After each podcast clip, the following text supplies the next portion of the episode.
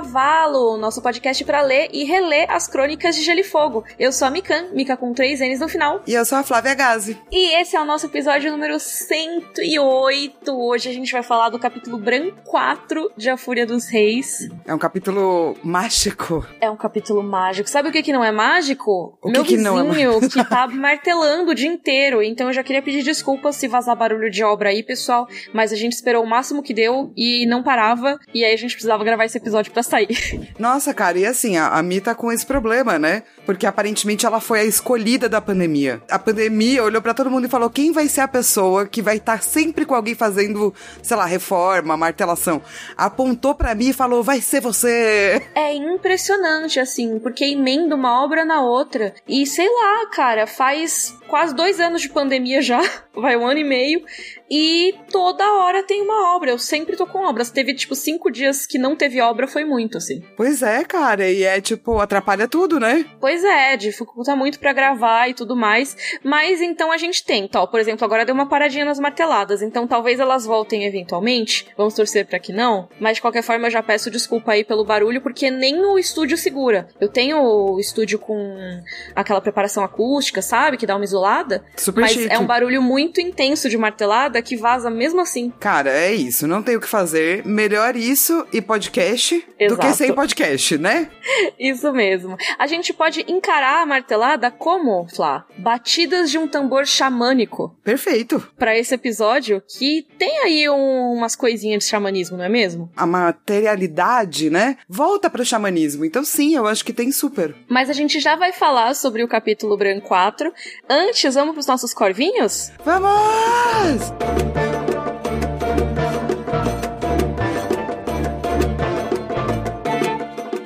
Muitos corvinhos. Eu não sei se eu vou conseguir Ai, ler todos hoje, mas eu vou tentando, né? E isso, a gente responde alguns. Quem não foi respondido, não fique triste, porque chegou bastante coisa mesmo. E aliás, a gente ficou muito feliz com a repercussão da volta do podcast. A gente ficou muito contente que vocês comemoraram nas redes e tudo mais. Ah, foi muito lindo. Ó só, eu quero começar com o corvinho do Wallace, Wallace Pinelli, porque ele tem muitas dúvidas, é um corvinho perguntador. É um cracracrá, cracracá, cracracá, e cracracá. E a gente vai tirar suas dúvidas, hein? Vamos lá. Ele quer saber que sabemos que os Roinares vieram pra Westeros fugindo dos Valerianos que estavam expandindo o império deles. Mas e os Ândalos? Hum, pois é, então. Pra quem não, não, não faz ideia do que a gente tá falando, né, já que a gente não entrou muito em Dorne ainda, os Roinares são os ancestrais de parte da população da região de Dorne, ali em Westeros, né? Melhores ancestrais. Isso. Então, quando eles dizem que o rei de Westeros, ele é rei dos Ândalos, dos Roinares e dos primeiros homens, eles estão falando que são essas as três populações humanas, né, que vivem ali. Que os filhos da floresta não estão mais por lá, diz que, né, a gente vai falar disso nesse capítulo. É, conta em algumas pessoas, mas talvez essas pessoas não estejam tão corretas, né? É, então. E aí, então, os Roinares são esse povo aí que veio de Essos fugindo dos Valerianos, né? Depois de muita treta, tem a coisa da Rainha Niméria que queima seus 10 mil navios. É mó legal essa história, inclusive. E aí a gente tem os primeiros homens e os Ândalos. Os primeiros homens, eles são o povo que chegou em Westeros quando já existiam os Filhos da Floresta lá, mas depois de muita guerra, muita treta, eles acabaram fazendo as pazes, vamos dizer assim, com os Filhos da Floresta, né? Então a hipótese dos mestres para a chegada dos primeiros homens é que eles tenham andado de Essos para Westeros, através de uma parte ali do sul de Westeros, que é lá perto de Dorne mesmo, chamada do Braço Quebrado. Antes não era quebrado. E aí tem muito a ver com aquelas teorias sobre as populações terem chegado às Américas pelo Estreito de Bering, né? Era isso que eu ia falar, super estreito de Bering, né? É uma coisa que eu imagino que tenha sido a inspiração do George R. R. Martin, né? Para os povos terem se espalhado e tudo mais. De qualquer forma, tem até a lenda de que os filhos da floresta acabaram invocando ali umas magia muito doida para quebrar essa, esse estreito aí e não permitir que mais pessoas passassem. Aí os primeiros homens eles ficaram lá e se passaram muitos e muitos anos e eles se tornaram a principal população humana de Westeros, né? Aí depois vieram os tais dos Ândalos. Ah, era isso que eu ia falar. Daí os Ândalos foram depois dos primeiros homens, certo? Isso, exatamente. Exatamente, tanto que muitas casas de Westeros, elas traçam as suas origens dos primeiros homens, essas casas mais antigas. As histórias aí da Era dos Heróis, não sei o quê, falam principalmente dos primeiros homens, porque teoricamente os ândalos chegaram depois disso. Mas aí de onde vieram os tais dos ândalos, né? A gente sabe que eles moravam em uma região ali de Essos que se chama em inglês Ândalos mesmo. Então assim, é, fica confuso pra gente, mas Ândalos em inglês é Andals, né? O nome do povo. E aí a região fica Andalos sem acento nem nada. De qualquer forma, pra gente aqui é Andalos Andalos. Essa região é a região mais oeste de Essos. Ou seja, é a leste de Westeros, mas é perto. É leste de Westeros, mas é perto da praia, que dá pra Westeros. Isso, exatamente. Se vocês quiserem fazer um mini momento de geografia, é só vocês verem a região ali das cidades livres. Essa região é onde basicamente ficava esse território conhecido como Ândalos, que era onde os Ândalos moravam. E aí, se você for ver, essas cidades livres, elas eram do Império Valeriano. Então, uma das hipóteses é que os Ândalos tenham saído de lá porque eles viram a expansão do Império Valeriano e falaram: ah, putz, bora procurar outro lugar para morar porque aqui não vai dar não. Hum, muito interessante. E daí, juntando essas coisas, né, do tipo, quando a galera chegou, provavelmente tinha muitos povos e muitas línguas. E o que, que é a língua comum? Ele pergunta ao Wallace. É uma dessa, dessas? É uma mistura? O que, que aconteceu para se formar essa língua comum? Ah, isso é legal também, né? Uma coisa que é bastante interessante sobre o George R. R. Martin é que ele vive falando, ó, oh, eu não sou filólogo que nem o Tolkien, tá bom? Eu não sou linguista. Então, a gente tem aí algumas lacunas na parte linguística que não tem no Senhor dos Anéis, por exemplo. Mas o George R. R. Martin, ele gosta de trazer uma palavra ou outra que ele invente e tudo mais. E sobre a língua comum, ela não é exatamente a, mas é meio que uma descendente da língua trazida pelos ândalos, vamos dizer assim. Porque é isso, né? Os idiomas, eles se adaptam, né? Eles vão mudando, vão assimilando coisas. Então, não exatamente é a mesma língua que os ândalos trouxeram de Essos. Mas a língua deles foi a que acabou dominando as outras, né? Porque antes existiam outras línguas faladas em Westeros, né?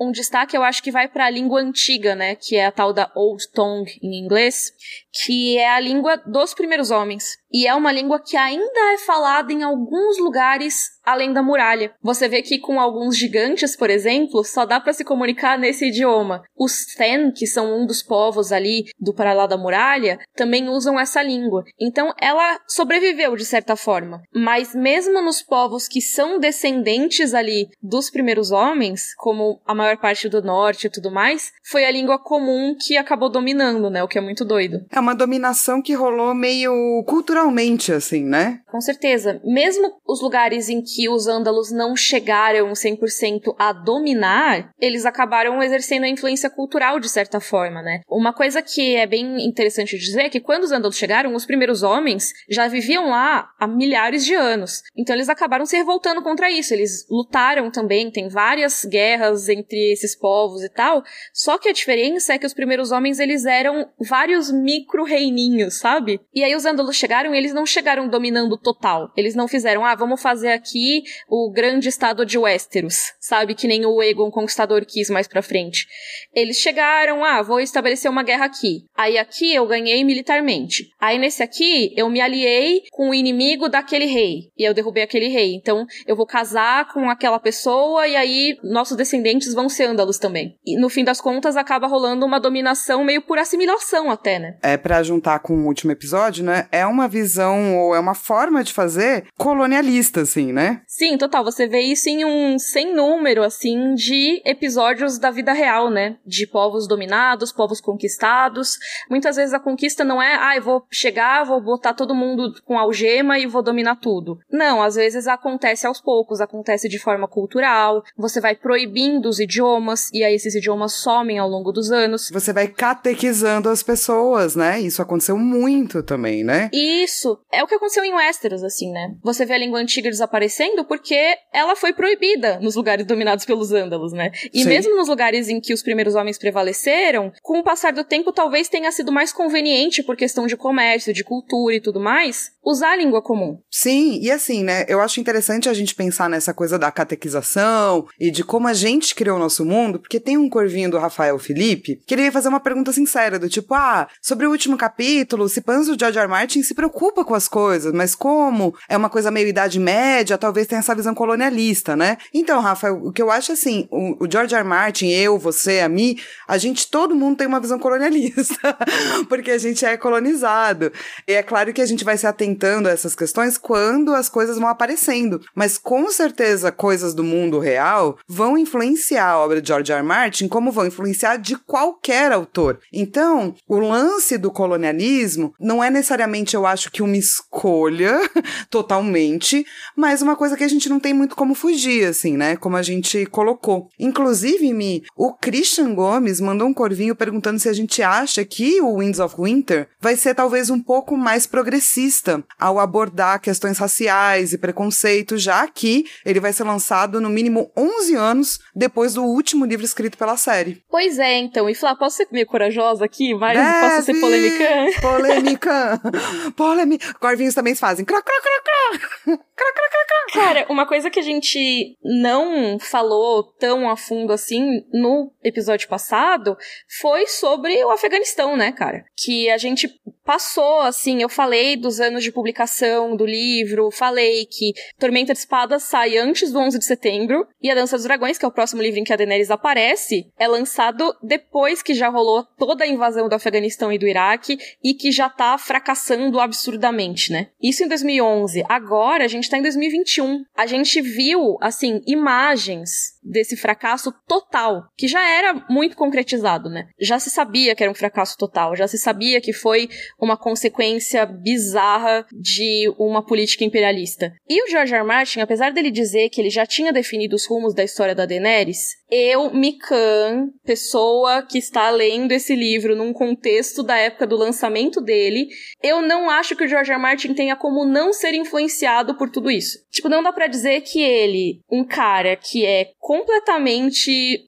anti-guerras bizarras imperialistas, que foi um cara que se manifestou contra a guerra do Vietnã. Eu não acho que esse cara não tenha levado em conta esse fracasso imperialista dos Estados Unidos no Afeganistão e no Iraque na hora de falar da história que tem um bilhão de paralelos entre essas coisas, sabe? Eu concordo. E assim, o objetivo não é só a linha de chegada, né? É como uhum. A gente chega até lá. Afinal, Sim. a gente sabe que algumas coisas da série vão ser o final, mas a gente ainda não sabe como que a gente vai chegar até lá. E estamos aqui fazendo esse podcast sobre a jornada, não sobre o começo nem sobre o final. Então eu uhum. concordo totalmente que ele não tem como não ser influenciado, porque ele vive nesse mundo. E a gente sabe que é um assunto importante para ele. Sim. Que já foi muito ao longo da vida dele, sabe? Ele virou uma pessoa muito pública, ele deve receber muita carta, muito, não tem como a, ele não ser influenciado. Porém, contudo, isso não significa que vai mudar a história final das crônicas. O que pode mudar é o como isso acontece. E isso, isso é muito legal, muito interessante. Com certeza. E é muito doido, né? Porque às vezes as pessoas acabam levando a palavra do autor meio que a um extremo, né? É muito doido porque eu sou uma pessoa que normalmente leva muito a palavra do autor em conta. Quando ele vai falar de como ele fez tal coisa,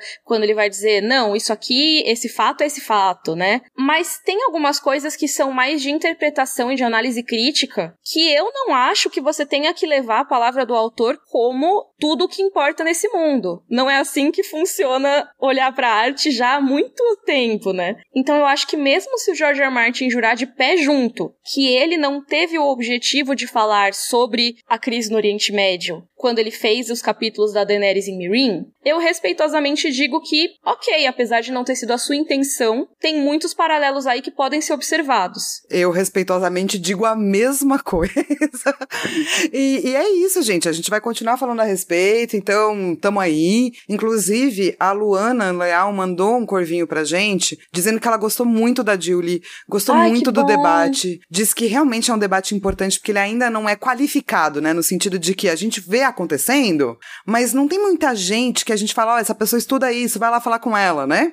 Nas mídias ainda, né? Existe, mas não é tão falado. E ela também é uma estudante, né, de raça, ela estuda racismo antinegro. É, ela fala, estuda racismo antinegro e ela fala como existe muito elogio que não é elogio, que negra linda, né? Cor do uhum. pecado, que é essa qualidade sexual. E daí as pessoas falam, não, mas é um elogio. E nesse ponto, Luana, eu te entendo perfeitamente, essa coisa da beleza exótica é, e da supersexualização. Então, é, nas nossas lutas, né, existe muita intersecção e existe muita possibilidade de a gente empatizar e compreender o outro de uma forma mais sentimental mesmo, né? De coração. Então, Com certeza. Eu, eu agradeço demais, assim, pelo seu e-mail, para todo mundo que mandou e-mail e mandou tweet agradecendo a gente, porque isso é muito importante, sim. Ai, com certeza. Ainda mais que tem algumas vozes que são poucas, mas que são muito vocais às vezes. Exato. Que dão aquela enchida de saco. Então é bom a gente saber que tem pessoas que estão entendendo o que a gente tá fazendo aqui, sabe? Sim. Isso faz muita diferença pra gente. Então, muito, muito, muito obrigada. E valeu mesmo por vocês ouvirem a gente ficar aqui falando de todas as implicações políticas, socioeconômicas, raciais das Crônicas de Gelo e Fogo. o que é muito doido, né? Porque porque é um livro, né? É uma saga de livros. Mas tem Sim. muita coisa da vida real nela, o que é bastante interessante. E assim, já tá ficando gigantesco, mas Sim. eu só queria dizer que a Lívia Giordini mandou foto pra gente da vez que ela fez os pés com os peixinhos. Olha aí, que legal. E daí eu mandei no seu e-mail e Lívia, mostra pra galera. Ela falou, ai, porque ela falou que tava, né, viajando, ela tava na Malásia, isso foi 2016. Ela falou, nossa, acho que acabei contribuindo pro ocidentalismo turismo. tudo bem, tá bom? Tá tudo certo. É, tá tudo certo. É uma discussão complexa, sabe? Não é tipo, ai, não pode ir. É, porque também. Porque tem gente tem... que vive disso, né? Exatamente. É, é só uma discussão, sabe? É, então eu acho que é uma discussão que tem que ser tida, mas assim, mó legal os peixinhos, sabe? Vai Sim. ver os peixinhos tipo, tá tudo bem. É, tem que só pensar a respeito. E ela falou que dá muita cócegas e ele realmente come a parte morta, a pele morta do pé e o pé fica macio. Ó, que louco. É tipo uma esfoliação mesmo, que doido. Exato. que legal. então tá, ó, a gente já tá aqui há 300 anos, sushi não mata a gente. Vamos pra nossa discussão do capítulo Branco 4?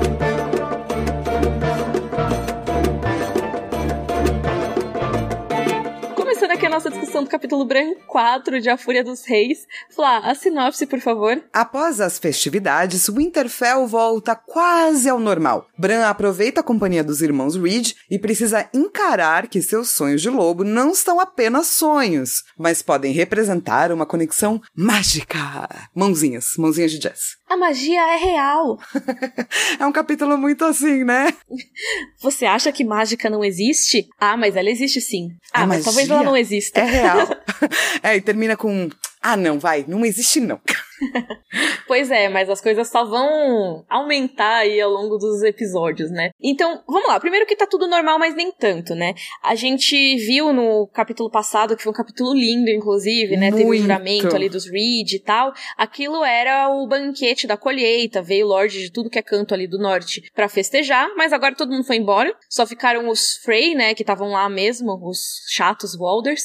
E os Reed ficaram. Os que tinham chegado ali ficaram para fazer companhia no Bran, e a gente já vai falar mais sobre eles, mas eu acho legal falar que depois do banquete, tava tudo bem, todo mundo feliz, apesar de ter umas coisinhas aqui e ali, na saída deu uma treta, tipo, mano. A gente chegou a comentar, né, que essa treta ia rolar, e uhum. assim, a gente já começa como na tradição do, de George R. R. Martin, quando ele quer apresentar um personagem importante, ele começa falando desse personagem. Uhum. E é assim Exato. que ele apresenta o Ramsay, né? Pois é, Ramsay Snow o futuro Ramsay Bolton, que, ó, vou já adiantar uma coisa aqui, na série ele é muito mais importante do que no livro por enquanto, tá? Sim. O livro, ele tem muita importância do Ramsay, só que ele não é tipo o grande vilão de todos os tempos, porque o livro tem mais coisa e não transforma todo mundo só em cinco personagens. Como muitas vezes na série, até entendo, né? Porque, uhum. sei lá, outra mídia, mas na série tem essa coisa, né, de muito bonzinho, muito vilãozinho. Então o Tyrion fica é. muito bonzinho, o Ramsay fica muito muito vilãozinho. E ele é um vilão pra caramba, mas ele vai, por enquanto, aparece menos, né? Na real, eu acho que rola uma simplificação extrema dos núcleos, e aí tem umas coisas que eles pegam e vão eleger o vilão da temporada, sabe? Sim. E aí o Ramsay, ele se tornou o vilão da temporada, sendo que, pelo menos por enquanto, nos livros, ele é um vilão dos 300 que tem, né? É, tanto que ele é citado, né? É que a gente sabe que ele vai continuar sendo citado. Então, quando você tá relendo, Isso. você fala: olha aqui esse bro, já tá aparecendo. Mas a primeira vez que você lê, você fala: nossa, olha esse bastardo muito louco, né? Um Sim. bastardo muito louco, pode ser o nome do filme dele. um filme horroroso, porque olha só o que ele fez. Lembra que tinha aquela treta da senhora Hornwood, que ela tava, ai, meu marido morreu e não tem herdeiro, e agora todo mundo quer casar comigo, mas eu não quero casar com ninguém, e aí vão roubar minhas terras. Aí, logo na saída ali do festival, quando ela tava voltando para casa, o Ramsay foi lá, sequestrou a senhora Hornwood, obrigou ela a se casar com ele e assinar um documento lá dizendo que ele era o herdeiro dela. Pois é, e assim, você acha que acaba por aí? Não é, acaba por aí, não. não. Acaba. Ele não é tipo uma pessoa que tá de boa, entendeu? O Ramsay não. não está de boa no mundo, assim. Quando a gente fala que as crônicas de Gelo e Fogo tem muitos personagens cinzentos, a gente às vezes esquece de dizer que tem alguns que estão, tipo, assim, se tem uma gotinha, tipo, pro lado da luz, a gente não sabe. Tem uns personagens que são completamente maus mesmo. O Ramsay eu acho que é um deles. Sim, eu também acho. Pelo menos por enquanto não tem, não tem nada que redima ele, né? Porque, é, tipo, o que ele vai fazer com a Lady Hornwood é deixar ela trancada numa torre. E não vai dar comida e não vai dar nada. E ela vai acabar, tipo, roendo os dedinhos dela, entende? para poder se alimentar. Sim, cara. E assim, depois quando a gente vê as torturas que ele faz no Theon, né? Existe até a possibilidade de que ela tenha roído os dedos não só de fome, mas porque ele arrancou a pele dos dedos para torturar ela, né? Provavelmente foi uma mistura das duas coisas, assim. E ela roeu pra, tipo, encerrar a dor, sabe? Sim, do tipo, pelo amor de Deus, só para, né? Enquanto teve toda essa treta, né? Todo mundo ficou, eita, nós! Foi o Lord Manderly, o Ayman Manderly, ele foi lá e dominou o castelo dos Hornwood para ajudar a proteger os bens do Ramsay. Aham. Uhum. Me engana que eu gosto. Uhum. Eu adoro os Manderly, cara, porque eles são muito Ele safos, é muito né? Sim. Mas, tipo, pô, proteger é muito bonitinho, né? Que é isso que ele falou, assim. É, tipo é, isso. Tipo, ah, e aí, por que, que você tá fazendo tudo isso? Não, veja bem, estou fazendo porque eu sou uma ótima pessoa. Tá é. bom, então. Não é que eu tava querendo casar com ela dois segundos atrás para pegar esses mesmos bens. Imagina, sou uma pessoa ótima.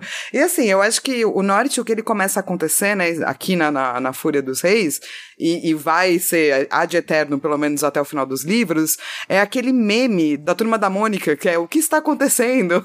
E todo mundo sei, correndo, eu não, sei. sei. Exatamente. É isso, total. Porque aí teve essa treta, né? O Ramsay sequestrou a senhora Hornwood e tal. E aí o Sir Roderick, que é o castelão lá de Winterfell, sabe? Sir Roderick Castle, ele tava lá, tipo, meio que assim, o exército do norte tá tudo lá pra baixo, né? Então ele reuniu os poucos homens que tinha em Winterfell e foi lá tentar lidar com o bastardo de Bolton. Ele foi, tipo, tentar ver o que que acontecia, resolver aquela situação. E isso é meio que o começo da queda de Winterfell, tá? Tipo, porque ele vai ficar saindo e voltando, vai ter uma treta depois com o Ramsay lá dentro de Winterfell, mas depois a gente fala mais sobre isso, que é um pouco diferente do, do que aconteceu na série. E aí, quando chegar o personagem, a gente fala dele. E assim, tá rolando toda essa treta, mas por enquanto tá tudo aparentemente ok. É, tá tipo uma coisinha aqui, outra ali, né? É, tipo, e a parte legal é que os Reed ficaram lá depois do banquete e estão fazendo companhia pro Bran. Estão, tipo, brincando, divertindo, brincando com os lobos. A Mira tá, é. tá, tipo, chiquetosa, lançando várias redes. Sim, é bem legal, mostra a lutinha, né? E já mostra um pouco como os Reed são espertinhos também, né? Porque o Verão vence a Mira na lutinha, mas no fundo, no fundo, ele tá embrenhado na rede dela. Ou seja, ela ganhou. Então é meio que uma coisa assim: ah, vocês lutam corpo a corpo, a gente joga xadrez. Sim. E é muito interessante porque é outra cultura, né, que o Bran vai conhecer, assim. É bem diferente de tudo que o Bran conhece, porque ele tem contato com os deuses antigos ali do norte, mas também com um pouquinho do sul e com a cultura geral westerose, né? Então, a coisa dos cavaleiros, que apesar dos cavaleiros não serem super comuns no norte, eles existem. E eles costumam ser mestres de armas. Aí você tem o castelo com o seu castelão, você tem os mestres. E os Reed, eles não têm cavaleiro lá, eles não têm mestre de armas. Quem ensinou a Mira foi o pai dela, o Howland Reed. É, eles, eles não, não têm tem... nem mestre, né? Não tem essa figura lá. Não tem, eles não usam nem corvos, porque, tipo, o Bran fica, ué, mas então se você não tem mestre, quem cuida dos corvos? Eles, a gente não precisa, não usa. Porque os corvos, eles não chegam no castelo, porque o castelo se move. Isso é muito incrível! Eu acho muito legal. E aí diz que o castelo não pode ser encontrado nem pelos corvos, nem pelos inimigos. Então, fica toda aquela coisa, hum, então a Atalaia d'Água Cinzenta, que é o castelo dos Reed, ele fica ali nos pântanos, então ele pode ser feito em cima de uma ilha, por exemplo, uma ilha artificial, ou até alguma coisa tipo um barco, né? E aí, eu fui ler a análise desse capítulo do Steven Atwell, e ele me falou uma coisa que eu nunca tinha pensado, e eu fico muito puta que eu não pensei. Porque ele fala que essa coisa do castelo que se movimenta e tudo mais, pode, não quer dizer que seja, mas pode ser uma referência ao Castelo Animado, o livro da Diane Wynne Jones. Tipo, porque tem o filme do Estúdio Ghibli, mas tem o livro, que é de antes das crônicas, né? E cara, é, eu acho que é um paralelo muito louco. Sim, porque, olha só, o nome do personagem do Castelo Animado é Hal. E a gente tá falando do castelo do Howland Reed. Muito incrível. Então eu tô tipo, caraca, Talvez... isso seria muito interessante. É muito místico, né? Quando eles falam de Atalaia da Água Cinzenta, é uma coisa mística. Um castelo que ninguém pode achar, um castelo que anda.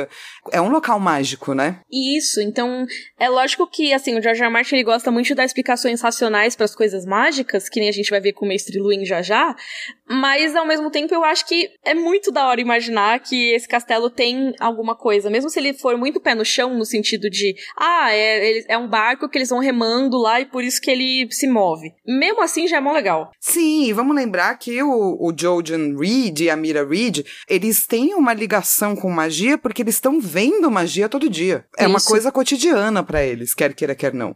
Porque o Jojen, eu gostei que você falou no roteiro, ele é mystery user. Ele, ele é, é, ele fica super... quietão no canto. É, a, a velha ama, né, que chama ele de avô, né? É, pequeno avô, né? Pequeno avô, porque ele é todo quietinho e todo solene, pá. Mas assim, ele tem a visão verde, ele já chega falando, então, eu tenho visão verde, tá? Sim, e ele quer muito, tipo assim, enquanto a Mira tá meio que assim, ô, oh, Jordan, vamos agir como pessoas normais, sabe? Vamos brincar um pouco, não sei o que, o Jordan tá, ô, oh, Bran, mas e seu sonho, hein? Me conta aí, pô. Tipo, é, eu tenho a visão não verde. De pedir. Eu tenho, sei várias coisas do futuro. Nossa, você vai me contar? Claro, se você me contar seu sonho. Sim. E aí o Bran, ah, mas eu não sonho, não. E sim, ele sonha. Eles sabem que o Bran sonha, né? A gente já vai falar mais sobre isso. Mas uma coisa que eu queria trazer é sobre. Já emendando aqui, a gente já vai falar mais dos Reed e tal. É da aulinha com o Mestre Luin. Porque depois que tem toda essa treta e tal, o Bran vai perguntar pro Mestre Luin: Ô, oh, o que, que é essa tal da visão verde? Diz que esse Jojen tem. E ele explica, né? Dá aquela aulinha de exposição pra gente entender backstory de Westeros. ele vai explicar, né, que a visão verde era um poder que os filhos da floresta diziam ter. Adoro quando ele sempre, ele sempre fala isso, né? As pessoas dizem que são mágicas, não significa que elas são. E ele vai dizer que era uma coisa que era comum, diziam que era comum entre a galera e que tinha a ver com os represeiros, porque tinha a ver com os animais, com as árvores, era um poder que vinha da natureza. E daí quando os primeiros homens chegaram, eles falaram: "Então, vamos cortar os represeiros". porque se eles precisam do represeiro para ver, então corta essas árvores tudo aí, né? E eu queria trazer uma coisa aqui que eu gosto muito de como o Mestre Luin, apesar dele ser um cético, né? Ele não é desrespeitoso. Porque ele podia chegar e falar, ah, isso aí é mó besteira, Bran, para, sabe? Mas ele tenta fazer um diálogo racional com o Bran. Ele podia ter dado uma de Zarus ou Andaxus. É, tipo isso, sabe? Ele podia ter menosprezado, podia ter ridicularizado, mas ele acaba sendo bem diplomático de certa forma, né? Então, apesar dele não considerar a visão verde como algo necessariamente mágico, primeiro que ele não nega a existência da visão verde, ele fala, ah, eles diziam ter esse poder, e a gente tem aí registros de que provavelmente cortavam as árvores por causa disso, não sei o que, mas a gente não sabe exatamente. E eu gosto que ele fala dos filhos da floresta, não necessariamente como uma lenda, ele fala deles como um povo. E ele fala assim: os filhos desapareceram do mundo e sua sabedoria se foi com eles. Então ele tá falando de um ponto de vista de pesquisador, até eu acho, né? Sim, e assim, ele tá dizendo de um jeito que é esse povo tem uma sabedoria sabedoria. Que Sim. é diferente de quando as pessoas vão tentar menosprezar, né? Total, e é bem interessante porque mesmo que ele não reconheça que a magia em si exista, ele fala, pode ser que isso tenha, sabe? Se você quer chamar de magia, pode chamar, tudo bem, mas no seu âmago era apenas uma forma diferente de conhecimento. Sim, e tá certo, porque é uma forma de conhecimento, né? Uhum. Eu achei muito legal, porque Sim. é um paralelo que é- pode muito ser feito com sabedorias de povos tradicionais também, né? Sim, porque é isso, a gente tá revendo, né, a maneira como a gente trata de humanidade, eu acho, também nesse momento. O lance não é do tipo, ah, eu sou 100% crédulo, então toma o seu horóscopo aqui do jornal tal. E também não dá pra ser, eu sou 100%, não acredito em nenhum conhecimento antigo. Só depois Uhum. que a ciência se estabilizou desta forma. Porque o que tinha antes também era ciência. É só dividido de uma forma diferente. Isso, e às vezes coisas que são conhecimentos tradicionais e que falam, ah, mas isso é curandeirismo ou algo assim, depois é mostrado que não. Esses povos que seguem isso há milhares de anos, eles tinham uma razão de usar essa erva específica aqui pra esse- essa função aqui, É sabe? isso Muitas que- vezes isso aparece ao longo dos anos, depois de testes da ciência tradicional e tudo mais, né? É, por isso que, tipo, quando você falou de xamanismo, eu concordo 100%, porque essa, entre aspas, magia, ela não vem do ar de nada, saca? Ela vem de alguma materialidade. A gente conviver com a nossa materialidade nos traz conhecimento, do tipo, se você tem uma horta, você vai aprender muito sobre a vida, o universo e tudo mais. O Emicida até fala isso, né, no Amarelo, no documentário, que Uhum. quando ele teve uma horta, ele aprendeu muito, assim, ajudou ele muito a fazer o álbum dele, né, o último. Uhum. Quando a gente se reconecta com coisas da natureza, a gente relembra coisas da humanidade. Eu acho muito bonito. Nossa, com certeza. Eu fiquei aqui pensando muito no episódio do Fullmetal Alchemist Brotherhood, que mostra o treinamento do Ed e do Al quando eles são crianças. Não sei se chegou a ver, Flá. Sim, eu amo Full Metal. Que é o Ichi wa Zen, Zen wa Ichi. Ou seja, um é tudo e tudo é um, né? Que eles aprendem sozinhos no mato, né? Larga eles sozinhos no mato. E eles têm que descobrir como viver lá e como tudo tá interconectado, como tem os ciclos da natureza, que no fundo é o ciclo da vida, do nitrogênio, da decomposição e do surgimento da nova vida. É muito legal. Sim, então, assim, assim, é fica muito muito louco, né? recomendação. Porque essas coisas assim do dia a dia, daí você vai lá e você descobre que tem um- uma filosofia, né? Todo um, um gênero de filosofia chamado fenomenologia que vai se basear nesse preceito. Uhum. Você pode conhecer o todo também olhando para as partes, e você pode conhecer as partes olhando para o todo. Isso é Então, muito demais. Não e é. se você for ver, no desenho eles estão falando de alquimia, né? Que nada mais é na história do que um poderzinho. Sim, Só que é muito mais do que isso. E eles olham filosoficamente pra isso. E também rola uma explicação quase espiritual, mas também racional, né? Então é muito doido. É, É, dá porque pra é ser isso, né? tudo. Chega na complexidade, que era aquilo que a gente estava dizendo. Você não precisa estar lá nem cá. Uhum. As coisas raramente são lá ou cá. Quando acontece, é uma coisa tão absurda que a gente percebe, sabe? Tipo o Hitler.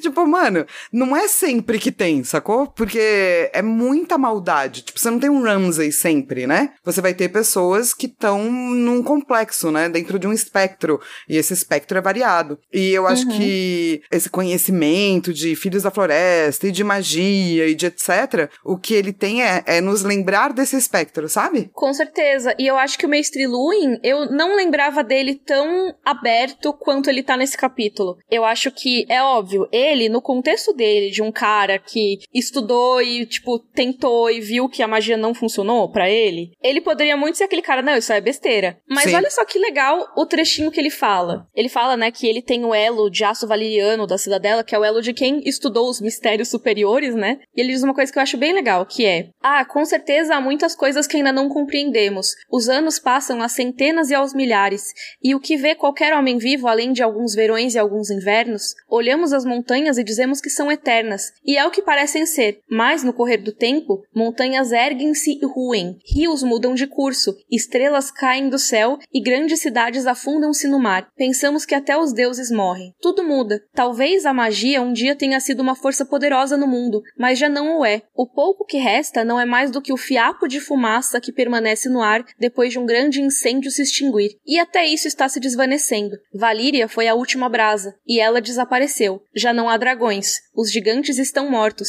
e os filhos da floresta, esquecidos com todos seus seu saber. Não, meu príncipe. Jojen Reed pode ter tido um sonho ou dois que acredita se tornar em verdade, mas não tem a visão verde. Nenhum homem vivo detém esse poder. Ele tá completamente errado. Sim. Mas a questão é que, com as informações que foram dadas para ele até esse momento, ele não tem como estar certo, sabe? Não, e é isso. Ele, ele parte de um viés e de um estudo que ele estudou por bilhões de anos, né? Sim. E ao mesmo tempo ele consegue ser um cara que não vai cravar 100% ou isso que você tá falando é mó balela, tá ligado? Ele é um ótimo professor. Eu acho, com certeza. Ele vai sugestionando o branco com perguntas, né? Ah, mas e aquele sonho que você teve? Virou verdade? E os outros que você teve que não não viraram verdade. E aí? Que se não fosse esse caso muito específico do Bran, ele estaria completamente certo, na maioria das vezes, sabe? Sim, total. E assim, o, o, o Jojen fica dizendo, olha, é, né, voltando, né, pra trás dessa conversa, fica dizendo, olha, tem aqui, você tem que falar dos bagulho, você não quer falar dos sonhos? O Bran fala, imagina, eu nem sonho. E a Mira fala, mano, todo mundo sabe que você sonha, cara. o Interfell inteira, tipo, tem a rádio peão aqui, é, dizendo que você acorda dos sonhos berrando, inclusive. É, então, aí ele, ah, tá bom, vai, mas, mas não é um sonho ruim não e tal, e ele não quer falar, né? Ele não quer falar a respeito. Esse capítulo conversa muito com o primeiro capítulo que você participou aqui no podcast, Flá, que é o Bran 3 de A Guerra dos Tronos. O Corvo tem que ficar bicando a testa dele, né? Tipo, abre aí, terceiro olho. e Isso. o Bran faz, ah, não sei se eu quero! Que é a primeira vez que ele sonha com um corvo de três olhos, quando ele ainda tá lá em coma, né? E o corvo, ele abre esse olho, né? Ele, ou pelo menos pelo que a gente entendeu nesse capítulo de agora, o corvo, ele bicou para dar o terceiro olho pro Bran. E o capítulo todo, aquele Bran 3, isso foi meio que um gostinho do que ele poderia ter se ele tivesse o terceiro olho aberto. Sim. Só que aí o Jojen fala: não, agora você se recusa a abrir esse terceiro olho. E se você abrisse, ia ser mó da hora. Tem todo aquele papo dele que eu acho muito fofo, que é com dois olhos você vê meu rosto, com, com três, três você coração. vê meu coração. É muito lindo. É muito legal essa parte. Mas o Bran, ele não quer enfrentar as memórias dele, né? Porque se ele for enfrentar as memórias, ele vai ter que lembrar do que aconteceu com ele. E ele lembra Sim. mais ou menos. É, ele, te, ele tem o sonho, né, com o Jaime, ele fe, já pensa ah, o Homem Dourado, já tem aqui irmão da rainha, então ele sabe quem é, e ele meio que sabe também o que aconteceu. Eu, a gente lendo assim, dá muito a entender que ele, tipo, tá meio que lembrando, mas ele, ah, não, não, deixa, deixa esse assunto pra lá, que já aconteceu durante o sonho também, inclusive, né? Sim, e assim, faz total sentido, né? Faz total uhum. sentido que ele não queira se abrir para ter essa vivência de novo, assim. Ao mesmo tempo, ele não vai ter como esquecer disso por muito tempo, assim, né? Que é uma coisa que eu acho que dessa troca sacrificial é uma coisa também de religiões antigas, né? Quando tinha uhum. sacrifício, uhum. seja de qualquer coisa, né? De gente, de bicho, de comida, é uma troca que você faz com a divindade. Eu te dou isso, você me dá aquilo. uhum. E essa essa troca, pelo visto, é uma coisa que o Corvo faz, né? Porque o Corvo de Três Olhos apareceu pro Jojen também, quando ele tava quase morrendo. E, cara, isso me lembrou tanto, tanto, tanto de Madoka. Sim! Eu tô feliz que você tá falando só os animes que eu amo hoje. Ai, sim, eu tô, tipo, só nos mindfuck de anime, assim, aquelas. Mas o Kyubei é um personagem que é bem interessante de Madoka, e eu recomendaria que vocês não dessem Google na, na história antes de assistir, porque vale muito a pena descobrir as coisas conforme elas acontecem, mas uma coisa que é dita sobre o Kyubei, que é o ser que dá o poder das garotas mágicas, né? É que ele apareceu algumas vezes quando a menina tava num momento de maior desespero, assim. E ele pode conceder um desejo para ela. Então tem uma que literalmente tá à beira da morte quando ele aparece. E eu pensei, caraca, o Corvo de Três Olhos, ele parece muito o Kyubei nesse aspecto. De chegar em quem tá à beira da morte e dar um novo poder, que é esse terceiro olho, que é a visão verde, né? Total. E é uma coisa que é, depois a gente até vai falar mais, assim, né? Mas o interesse especial do Jojen, ou alguns interesses do Jojen, o primeiro é, ele sabe que o Bran consegue wargar. Uhum. A gente viu no capítulo passado, né, que ele tava wargado no verão, e aí o Jojen, ele chegou e falou, ah, ele tá aqui dentro, tá? E o Bran se sentiu caindo quando o Jojen encostou, né? Ou seja, ele quicou o Bran lá de dentro, e aí o Jojen vai insistindo, não, mas me fala do sonho, você sonha com o lobo? E aí, não sei o quê. E o Bran vai ficando puto e o verão avança nos Reed. Lembrando que esse começo todo do capítulo é do verão brincando de boas com eles. O Bran diz com todas as letras que ele não avançaria neles, porque o Bran gosta deles. Sim. Então, eu gosto muito quando o Bran ele fala: "Não, vocês deixaram o verão bravo". E o Jojen fala: "A ira é sua, Bran. O medo é seu". Que é uma coisa que a gente já tinha visto acontecer. A gente já viu o Rickon jogar o cão felpudo em cima das pessoas. A gente já tinha visto os sonhos do Bran e tudo, mas tem a explicação agora, que tem um pouco do Bran no verão e tem um pouco do verão no Bran. E faz total sentido, né? Porque eles trocaram uma consciência, né? Eles chegaram próximo das suas consciências. Imagina assim, eu e a Mi, a gente larga uma na outra. Eu vou saber de segredos e de coisas da cabeça da Mi e vice-versa, então eu sempre vou morar um pouco lá e ela sempre vai morar um pouco aqui. Tanto que depois, no capítulo do Varamir, né, que tem lá no quinto livro, é explicado que as pessoas acabam, os troca-peles, né, eles acabam se tornando um pouco como os animais que eles controlam, né? Porque também fica um pouco deles. E o foda é que depois tá lá o verão, o putácio e tal, e chega o cão felpudo também, que é o lobo do Rickon. E aparentemente os dois foram influenciados pelo Bran, o que é muito doido, né? Porque o Bran já tá aí quase largando dois. Exatamente. E, tipo, a galera tá, mano, a Mira tá tipo, mano, vou deixa eu te tirar daqui, Jojo. O Jojo, não, tô de boa. É, hoje não é o dia que eu morro. Eu amo que ele tá super zen, assim, é, tá de boa. E o foda é que o Bran não consegue voltar atrás. Tipo, ele deixou os lobos bravos só que agora ele não consegue controlar, o que faz sentido também, porque ele ainda tá bravo primeiro, né? Sim. Então os lobos estão refletindo isso, mas mesmo assim, ele ainda não consegue racionalizar o poder que ele tem. Então ele não é, consegue dar essas ordens. Que é de novo uma coisa que o mestre Luin tava falando, é um conhecimento. Se você não conhece, você uhum. vai provavelmente fazer tudo errado. Isso, ele tem que ser treinado, né? Exato. E aí eu só queria trazer aqui que o Hodor teve que chegar para espantar os lobos e é muito fofo essa cena porque ele chega quase pelado, porque ele tava lá nas fontes termais. Sim, ele tava quase vestido, vai, ele tava semi-nu, mas eu, eu amo que ele fica, tipo, balançando os braços para espantar os lobos. é assim. muito fofo, né? e aí, só pra gente encerrar, que esse episódio já tá ficando gigante, eu queria trazer os sonhos que foram descritos aqui. O primeiro deles, ele já é explicado no próprio capítulo, né? Você tem aí o Jojen falando que ele sonhou com um lobo alado preso à terra por correntes de pedra cinza e que tem um corvo tentando quebrar as correntes, mas mas que a pedra era dura demais. E eles já traduzem aí no, no capítulo, né, Flá? Sim, eles já traduzem que o, o, rouba, o, o roubo. o lobo alado é o próprio Bran. E os Reed foram para lá para quebrar essas correntes.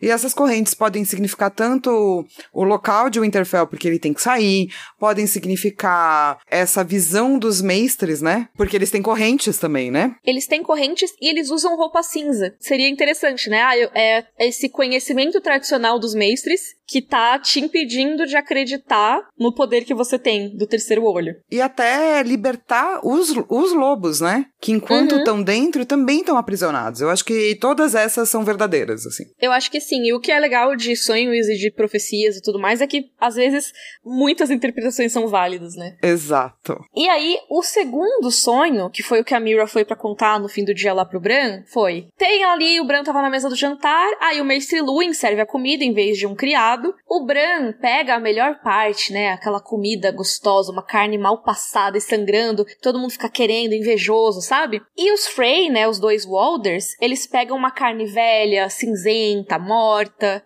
Mas, mesmo assim, mesmo o Bran pegando um bifão gostoso e eles pegando uma carne chechelenta, eles gostam mais da janta do que o Bran. E eu amo que a Mira faz essa descrição e aí tem o jantar mesmo em seguida e o Bran fica, ah, não teve comida zoada, então isso aí nem funciona. que é uma liçãozinha de como muitas vezes a gente interpreta as profecias, até das crônicas mesmo, de uma forma muito literal, né? Não só a gente, mas os próprios personagens. Eles ficam procurando sinais muito literais. E daí não funciona, né? Daí, nossa, vai sair, tá tudo errado.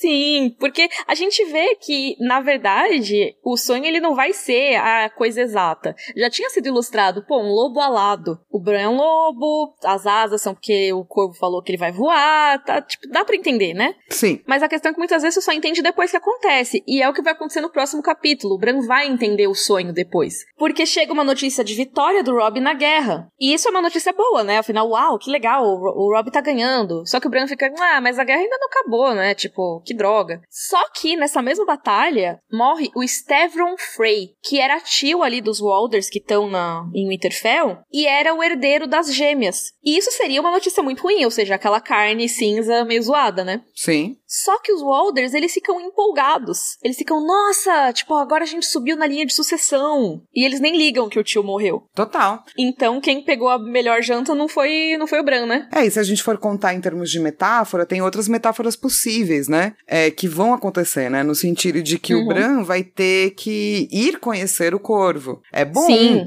mas é complicado, né? Enquanto uhum. isso, os Frey vão destruir a casa o Stark da maneira como a gente conhece. Sim.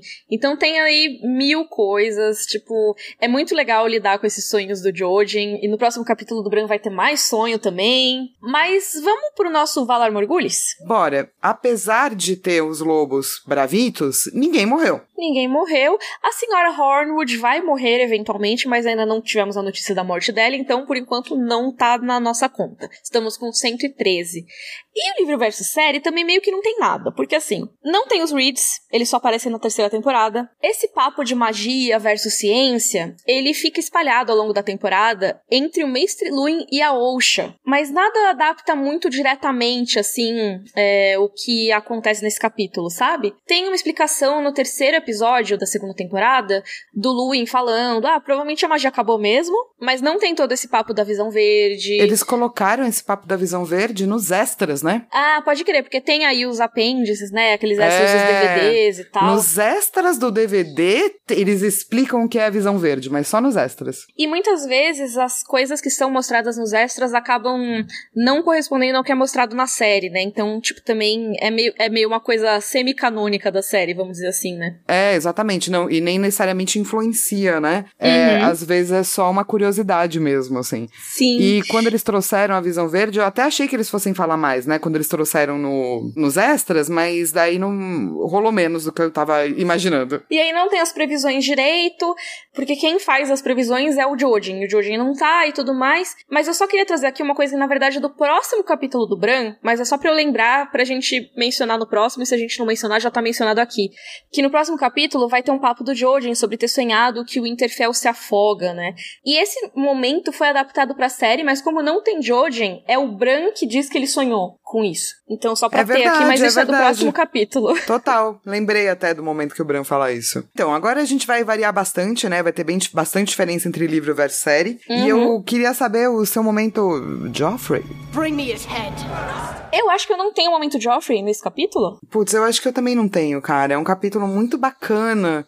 É um capítulo curto, mas tem muito material muito denso. É tudo muito bonito, assim. Pois é. A quantidade de informação que tem em pouquíssimas páginas, sem ficar só exposição, porque tem bastante exposição nesse capítulo, mas você tem muito sentimento também. Eu Total. gosto muito de ver eles brincando ali, né? Vamos já pro momento Dracarys, então. Dracarys. Ó, oh, eu gosto muito de ver eles brincando, sabe? Eu gosto muito dos sentimentos todos. Eu gosto muito de como esse capítulo mostra o Bran. Até o momento que a Mira ela vai tentar ajudar o Bran a ser gay ele se ergue sozinho. Então eu acho que é muito legal mostrar como ele, como uma pessoa com deficiência, ele consegue se virar também, sabe? Apesar de ele se sentir muito frustrado, que é algo muito recente e tudo mais, ele tá se esforçando para ser o mais independente possível, né? Sim, ele tá se adaptando, né? Que era algo que ele não queria, mas que no fundo é bom e ele gosta também, né? Com certeza. Mas eu falei tudo isso e eu não perguntei qual o seu momento da Caris, porque esse não era o meu, na verdade. É? Não é o seu? não, eu acho que não. Eu acho que o meu é a descrição do terceiro olho do Jojen. Ah, a descrição do terceiro olho é muito linda, né? Ah, é demais. O meu momento Dracarys, na verdade, é o Jojen, porque eu me sinto Jojen na vida, entendeu? Uh, que chique, Flá. Não, no sentido de que eu sou uma pessoa que, às vezes, é, se eu tô meio quieta, é porque eu quero saber algo, entendeu? Eu tô ouvindo. E eu sou sou muito curiosa. Perguntando pra pessoas, oh, isso é o sonho, hein? Exatamente! Eu entendo ele perfeitamente. Do tipo, e aí, a gente vai chegar no momento das coisas importantes ou não vai chegar? então, quando eu tava lendo esse capítulo, eu falava, cara, Jojen, eu te entendo. As pessoas podem achar que você é chato, mas eu te entendo. então, esse é o meu momento Dracarys. Amei, amei. Então, essa foi a nossa discussão do capítulo Branco 4 de A Fúria dos Reis. E na semana que vem a gente vai discutir o capítulo Tyrion 7. Voltamos aí para Porto Real, depois de um tempinho fora, né? Sim, vamos é, para mais um capítulo. Tyrion tem 15 capítulos. Cara, é muito capítulo. Eu tava, ai, daqui a pouco é a revolta. tipo, não, não é a revolta, daqui a pouco é... tem ainda mais um monte de coisa. É, Tyrion tá lá fazendo plots and skins. Exato. é, e é isso que a gente vai provavelmente ver o, o livro inteiro, quase. Então, ó, sigam a gente nas redes sociais, é Twitter e Instagram, arroba Rodorcavalo. Vejam o nosso grupo no Facebook, que é Rodor Cavalo também. E você pode nos ajudar a manter esse podcast semanal no padrim.com.br barra Rodor Cavalo. Outra forma de nos ajudar é comprar nossas camisetas. Tem camisetas Nós... novas. Isso, tem caneca, tem um monte de miçanga incrível, gente. Pois é, Sejam então. miçangueiros com a gente lá na Chico Rei. Exato, lá na Chico Rei, nossa coleção nova, Rodor Cavalo, chicorei.com.br barra Rodor tracinho cavalo. Tudo que vocês comprarem lá, dá uma ajudinha pro podcast também, a gente recebe uma comissão. Então, se vocês forem comprar alguma coisa Rei, compre pelo nosso link que também já nos ajuda. Perfeito. Até sexta que vem, então. Rodor. Rodor.